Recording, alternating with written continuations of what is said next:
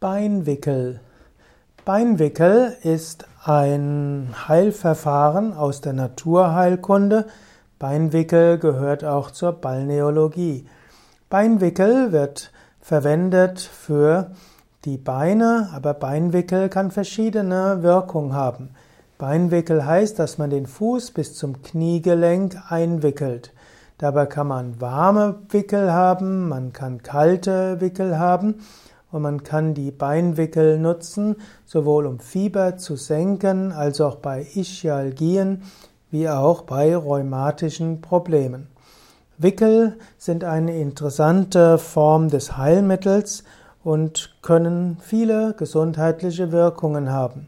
Man kann unterscheiden zwischen eben Wärmewickel, Kältewickel, wie auch Wickel, in die man einen bestimmten Kräutersud gibt, wo also auch Pflanzen zusätzlich wirken.